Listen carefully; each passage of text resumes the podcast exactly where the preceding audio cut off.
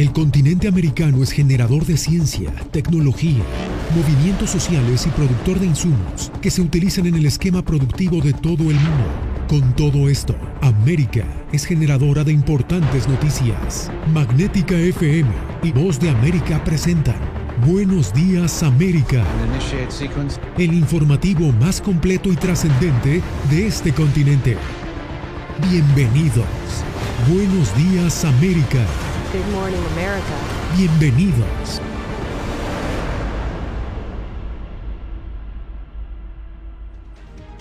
¿Qué tal? Bienvenidos a las noticias. Estados Unidos asegura estar preparado para imponer sanciones con consecuencias masivas si Rusia decide invadir Ucrania. Los diálogos diplomáticos penden de un hilo y esta semana es crucial para cambiar el rumbo de esta crisis. Jorge Agobianos tiene el reporte desde Washington. Según un funcionario de la Casa Blanca, las acciones que Washington tiene en el banquillo de espera distan del gradualismo implementado desde 2014. Las medidas incluyen duros controles de exportación que aseguran debilitarían la posición estratégica de Rusia en el mediano plazo. Con 8.500 tropas estadounidenses en alerta para un posible despliegue para apoyar a la OTAN en Ucrania y las conversaciones diplomáticas pendiendo de un hilo, el discurso amenazante de Estados Unidos y sus aliados europeos se ha recrudecido en las últimas horas. La vicepresidenta Kamala Harris se unió a la vocería este martes. Cualquier acción agresiva tomada por Vladimir Putin tendrá graves consecuencias. La pelota está claramente en su campo. Mientras tanto, Rusia envió este martes un mensaje a Occidente por un despliegue simultáneo de ejercicios militares en varias zonas del país. El gobierno de Putin acusó a la Casa Blanca de incrementar la tensión, mientras asegura estar a la espera de una respuesta escrita prometida por el secretario de Estado Anthony Blinken la semana pasada durante una reunión con su homólogo ruso. Según expertos, las posibilidades de que Estados Unidos y sus aliados de la OTAN acepten las exigencias de Moscú para que Ucrania no pueda unirse nunca a esa alianza estratégica se desvanecen tanto como la posibilidad de un acuerdo diplomático. Y así lo perciben también los soldados ucranianos en la primera línea de defensa. Rusia no está interesada en estas conversaciones. Tienen sus propios planes y tareas para ejecutar. No se detendrán. Con ellos no se negocia. Jorge Agobián, Voz de América, Washington. Las tensiones aumentan con el paso de las horas mientras sigue el movimiento de soldados rusos en la frontera con Ucrania. Occidente también ha manifestado que una invasión tendría consecuencias devastadoras para Rusia. Celia Mendoza, ¿a qué se refieren los aliados de la OTAN? Ellos han estado trabajando juntos para lograr una respuesta conjunta y parece que lo han logrado en las últimas horas, no solamente el primer ministro de Inglaterra, sino también el presidente de Francia y otros miembros de la alianza se han manifestado en torno a lo que ellos aseguran serían medidas catastróficas. Los ucranianos tienen todo el derecho moral y legal para defender su país y creo que su resistencia sería obstinada y tenaz y el derramamiento de sangre comparable a la primera guerra en Chechenia o Bosnia. Como una catástrofe describió el primer ministro del Reino Unido Boris Johnson la posible acción militar de Rusia en territorio ucraniano al referirse a las medidas que su administración está dispuesta a tomar contra el gobierno de Vladimir Putin y resultado de una estrategia conjunta tras la más reciente reunión virtual sostenida con los mandatarios de Estados Unidos, Francia, Alemania, Polonia, Italia, así como los líderes de la Comisión Europea.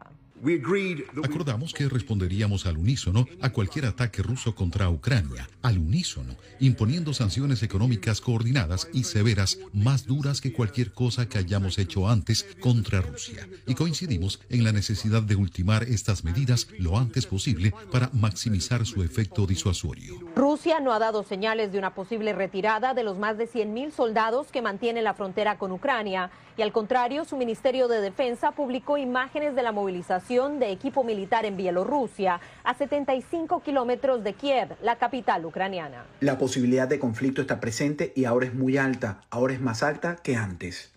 Según Jens Stoltenberg, el secretario de la OTAN, Estados Unidos por primera vez en décadas puso un grupo de portaaviones de ataque bajo el mando de la alianza, aunado a los envíos desde California y Delaware de armamento militar y suministros para ayudar a Ucrania ante la posibilidad de una invasión rusa.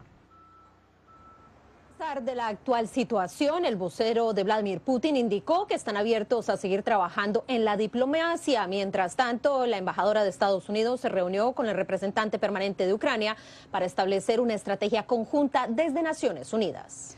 Gracias, Celia. Como lo podemos ver, la tensión entre Occidente y Rusia ha llegado a su máximo nivel. Ucrania recientemente ha aumentado sus vínculos con Europa pese a su histórica relación con su vecino.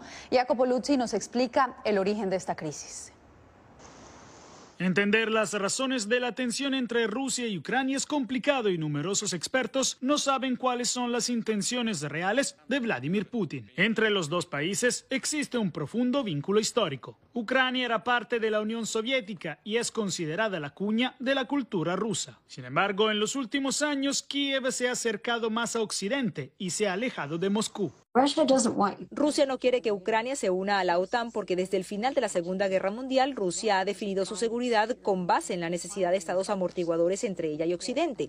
En realidad no existe actualmente ningún plan concreto de una entrada de Ucrania dentro de la OTAN, pero Rusia exige la garantía de que este ingreso nunca ocurra. La administración Biden y los aliados europeos dicen que Putin no puede negarle el derecho a Ucrania de entrar en la OTAN.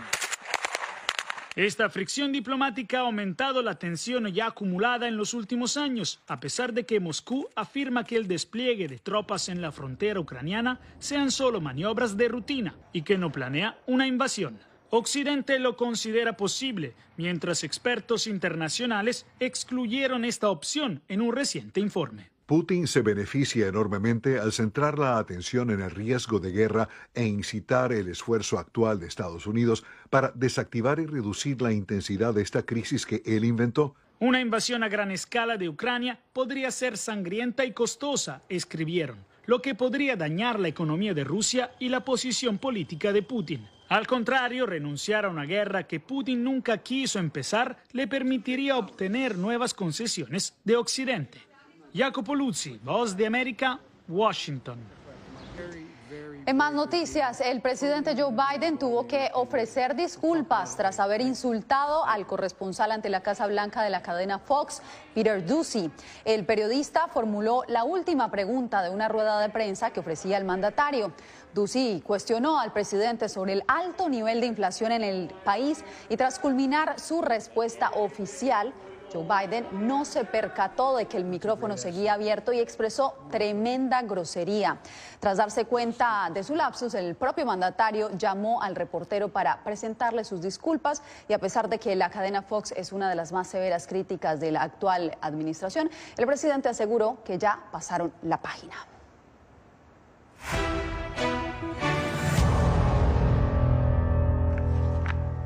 La farmacéutica Pfizer y BioNTech anunciaron el comienzo de ensayos clínicos para crear una vacuna específicamente contra la variante Omicron. José Pernalete nos da los detalles otro fármaco en vías de desarrollo contra el coronavirus. La alianza Pfizer-BioNTech anunció este martes el inicio de la prueba clínica de la vacuna contra la variante Omicron específicamente. Este ensayo se ejecutará en 1.420 adultos sanos entre 18 y 55 años de edad. Además de la serie primaria, también se contempla la dosis de refuerzo. La prueba se practica en tres grupos de personas. Estamos buscando para ver si podemos crear una vacuna que cubra Omicron y no se olvide de las otras variantes. Eso podría ser una solución a menos que surja algo completamente diferente. Por otra parte, la Organización Mundial de la Salud advierte que en caso de que la humanidad deba enfrentarse al coronavirus de manera permanente, se debe evitar las complicaciones que provocan las miles de muertes que se registran en el mundo semanalmente hay diferentes escenarios sobre cómo podría desarrollarse la pandemia y cómo podría terminar la fase aguda, pero es peligroso suponer que Omicron será la última variante o que estamos en el final del juego. Al contrario, globalmente las condiciones son ideales para que surjan más variantes. Para cambiar el curso de la pandemia debemos cambiar las condiciones que la están impulsando. Entre tanto, los Centros para el Control y la Prevención de las Enfermedades incluyeron a Colombia en la lista de países de alto riesgo de contagio de COVID-19. Los CDC recomiendan a los ciudadanos estadounidenses no viajar a la nación sudamericana. José Perralete, Voz de América, Miami. Cinco exmilitares fueron condenados en Guatemala tras ser declarados culpables de delitos contra la humanidad al abusar sexualmente de mujeres de la comunidad maya durante la guerra civil. Eugenia Sagastume nos acompaña desde Guatemala. Precisamente, Eugenia, ¿cuáles han sido las reacciones después de esta sentencia?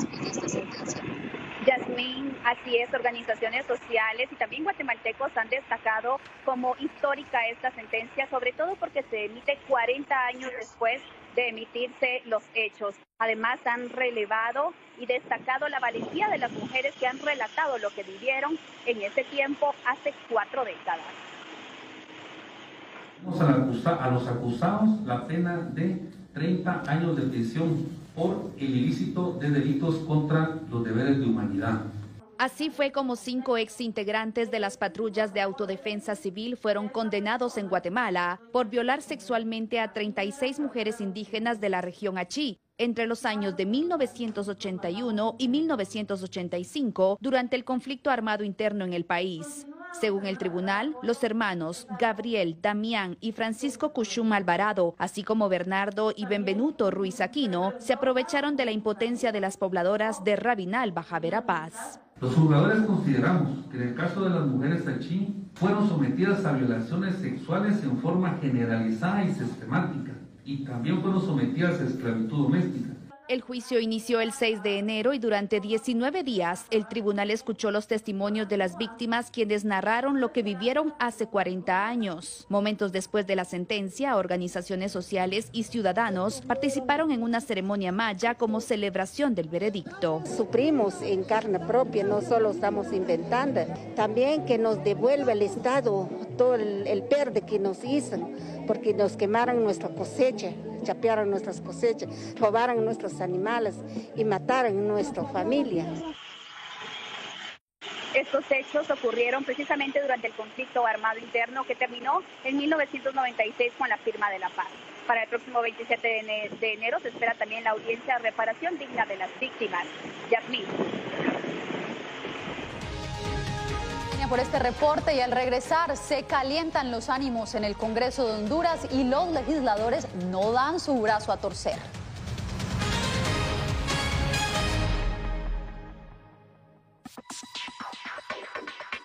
Sabemos que las mascarillas son una de las mejores herramientas para protegernos del COVID-19, pero con la aparición de nuevas variantes, los expertos están descubriendo que no todas las mascarillas cuentan con el mismo nivel de protección.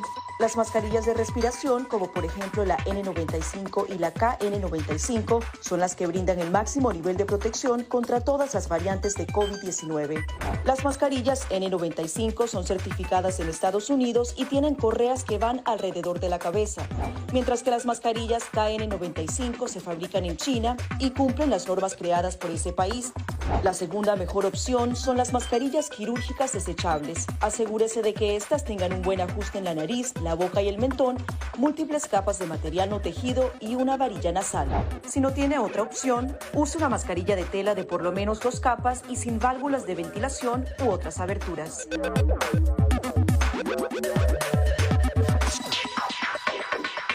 De tocar la mascarilla, límpiese las manos con un desinfectante a base de alcohol o con agua y jabón y compruebe que la mascarilla no tenga roturas o agujeros. Para una mascarilla de tela, ajustela de manera que cubra la boca, nariz y barbilla sin dejar huecos a los lados y coloque las tiras por detrás de su cabeza o de sus orejas. Para una mascarilla médica, verifique que el lado de la mascarilla corresponde a la parte superior. Este suele ser el lado que tiene la tira de metal. Determine cuál es la parte interior, normalmente la parte blanca. Ajústese la mascarilla en la cara de modo que cubra la nariz, boca y barbilla, asegurándose una vez más de que no haya huecos entre su cara y la mascarilla. Coloque las tiras por detrás de su cabeza u orejas y ajuste la tira de metal para que se amolde a la forma de la nariz. Finalmente, antes de quitarse la mascarilla, lávese las manos con un desinfectante a base de alcohol o con agua y jabón.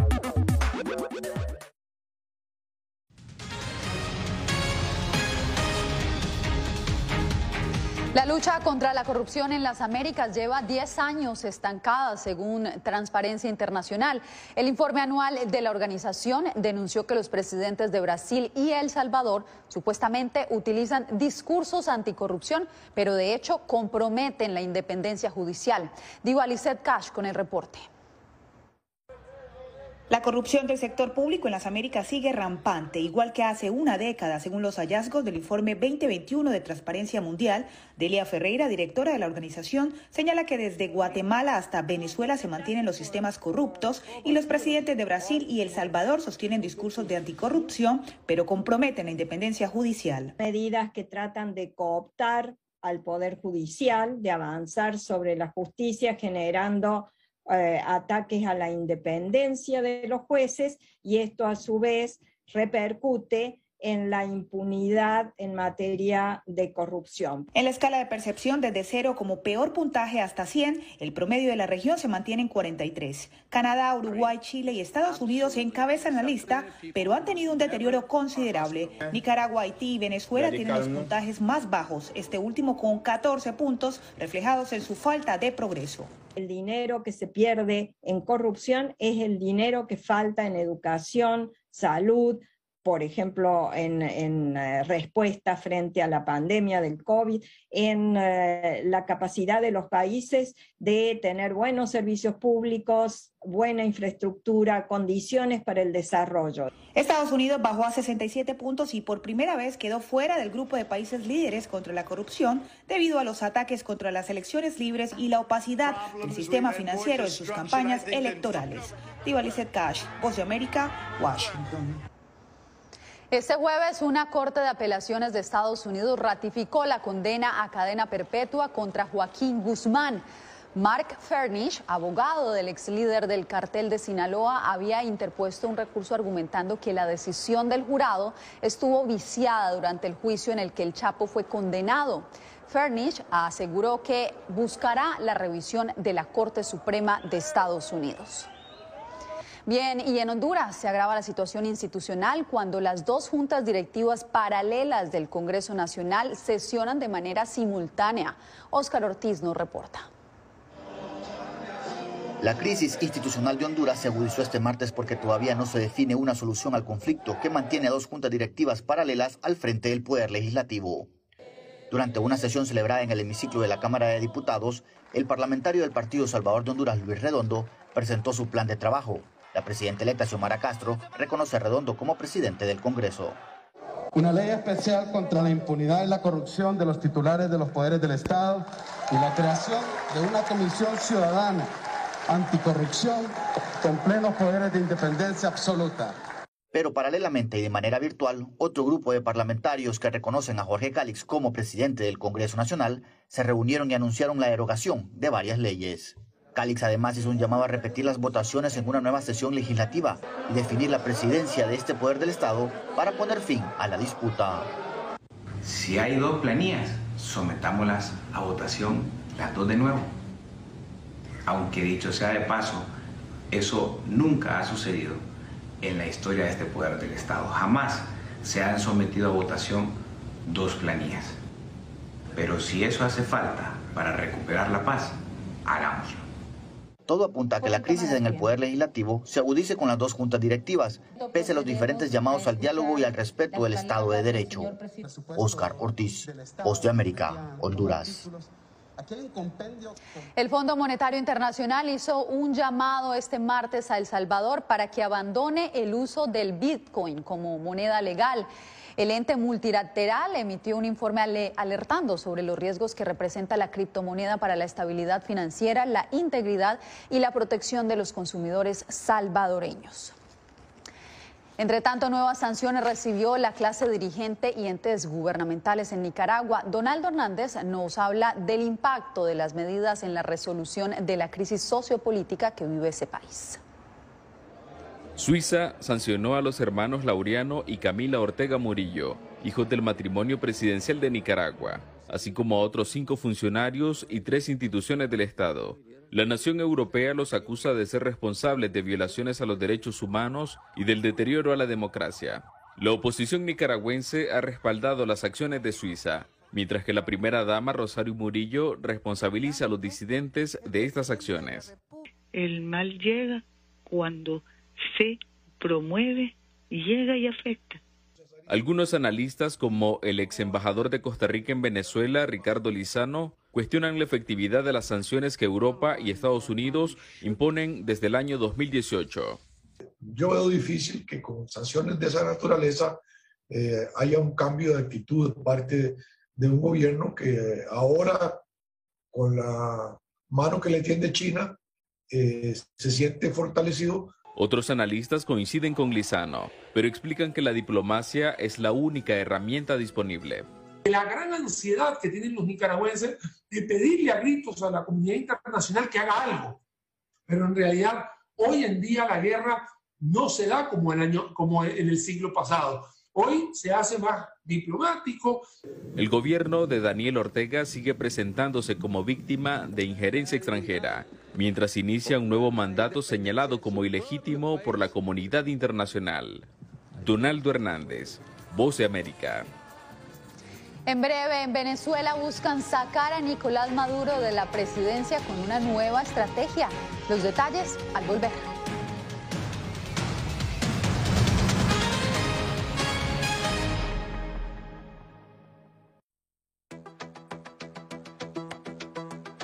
Momentos de crisis políticas y sociales, algunos gobiernos autoritarios recurren al bloqueo del acceso a Internet como herramienta para detener la información que entra o sale de su país. No obstante, existen algunas alternativas que te ayudarán a continuar conectado a la red a pesar de la censura oficial. Una de las más efectivas es el VPN o red virtual privada por sus siglas en inglés. La VPN pretende simular que la persona está en otro lugar del mundo y no en el país que esté restringiendo el acceso a Internet, de manera que es incapaz de detectar esa conexión interna y así se puede utilizar Internet con normalidad. Las ofertas de VPN en el mercado son muchas y las puedes buscar escribiendo las iniciales VPN en los motores de búsqueda, pero es importante descargarla o adquirirla antes de perder la conexión al Internet. Aquí te ofrecemos algunas opciones.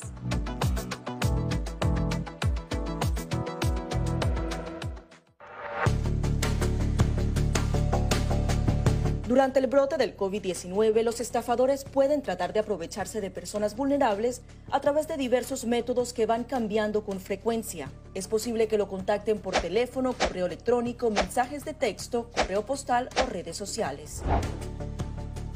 Ten cuidado con ofertas de kits de supuestas pruebas caseras, curas milagrosas o pruebas inmediatamente accesibles. Response Act has made coronavirus testing more accessible immediately. Tras un desastre, organizaciones caritativas falsas aparecen afirmando que tienen vínculos con otras reales. Siempre verifica que la organización sea legítima. Alguien que asegura que trabaja en el gobierno puede pedirte tu información personal o intentar cobrarte cuotas falsas para así ingresar tu cheque de estímulo.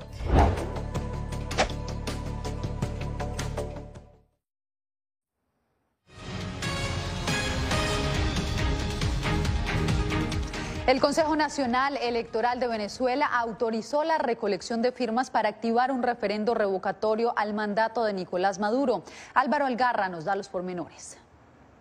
Las autoridades del Consejo Nacional Electoral acordaron los términos y las condiciones que regirán este miércoles el proceso para recibir las firmas de electores interesados en solicitar un referendo revocatorio presidencial. Sin embargo, la agrupación promotora del proceso instó al ente electoral para que rectifiquen y ofrezcan un cronograma justo, pues el que dieron, a su juicio, viola la Constitución y es inviable. Introducir de manera formal un documento que nos permite impugnar o solicitar la revisión de todo el cronograma electoral.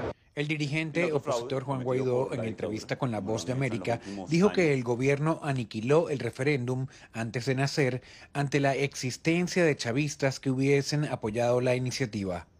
Le tuvieron miedo incluso a las bases del PSUV que están hastiadas absolutamente de Maduro y prefirieron entonces matar esto, digamos, entre tanto, el dirigente oficialista Diosdado Cabello advirtió que el chavismo acudirá ante el Consejo Nacional Electoral para solicitar la lista de los firmantes. Nosotros nos reservamos todo el derecho que tenemos como organización política de acudir ante el CNE para pedir el listado de aquellas personas que están solicitando el revocatorio contra el presidente. De acuerdo con la decisión del cuerpo rectoral, la jornada de recepción de las manifestaciones de voluntades para el referendo revocatorio se llevará a cabo en el horario comprendido entre las 6 de la mañana y las 6 de la tarde en 1.200 centros que serán habilitados en el territorio nacional. Álvaro Algarra, Voz América, Caracas. Quédese porque al volver al estilo veneciano les mostramos uno de los mejores planes en la Gran Manzana.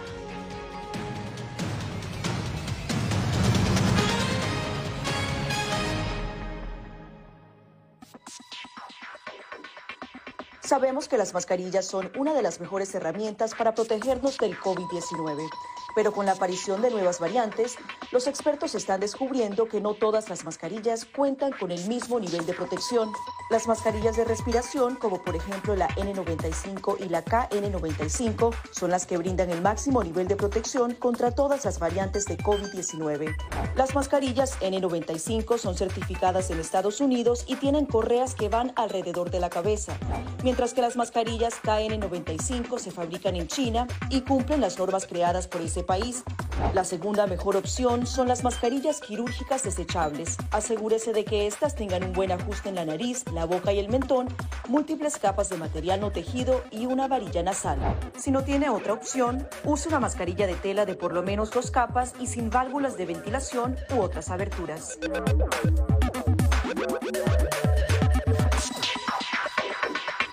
De tocar la mascarilla, límpiese las manos con un desinfectante a base de alcohol o con agua y jabón y compruebe que la mascarilla no tenga roturas o agujeros. Para una mascarilla de tela, ajústela de manera que cubra la boca, nariz y barbilla sin dejar huecos a los lados y coloque las tiras por detrás de su cabeza o de sus orejas. Para una mascarilla médica, verifique que el lado de la mascarilla corresponde a la parte superior. Este suele ser el lado que tiene la tira de metal. Determine cuál es la parte interior, normalmente la parte blanca. Ajústese la mascarilla en la cara de modo que cubra la nariz, boca y barbilla, asegurándose una vez más de que no haya huecos entre su cara y la mascarilla. Coloque las tiras por detrás de su cabeza u orejas y ajuste la tira de metal para que se amolde a la forma de la nariz. Finalmente, antes de quitarse la mascarilla, lávese las manos con un desinfectante a base de alcohol o con agua y jabón.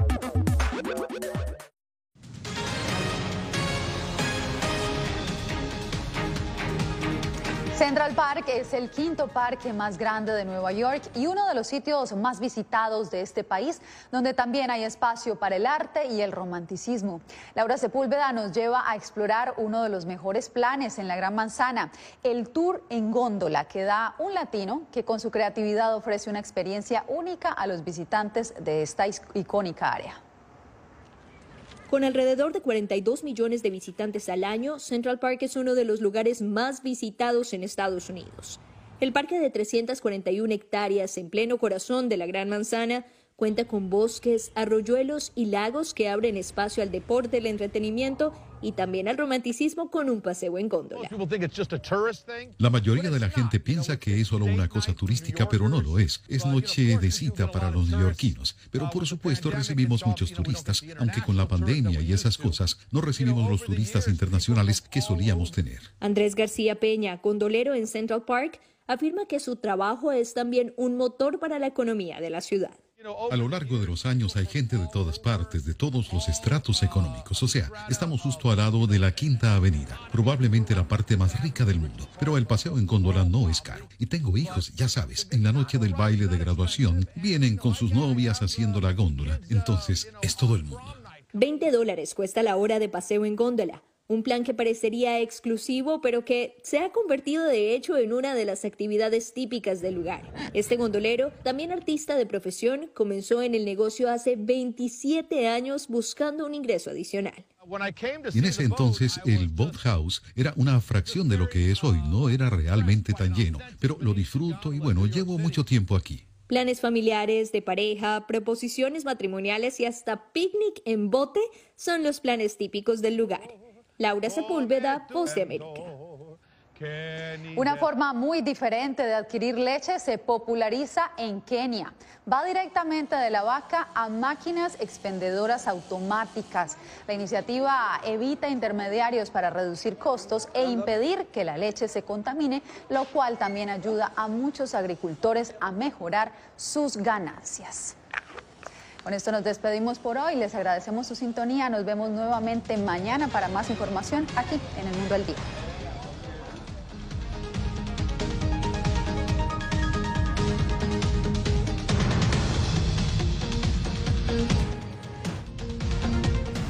Gracias por tu atención. Al momento estás enterado de lo más relevante en materia informativa en el continente americano y su relación con el resto del mundo. Esto fue Buenos Días América, una producción de Voz de América, presentado por Magnética FM.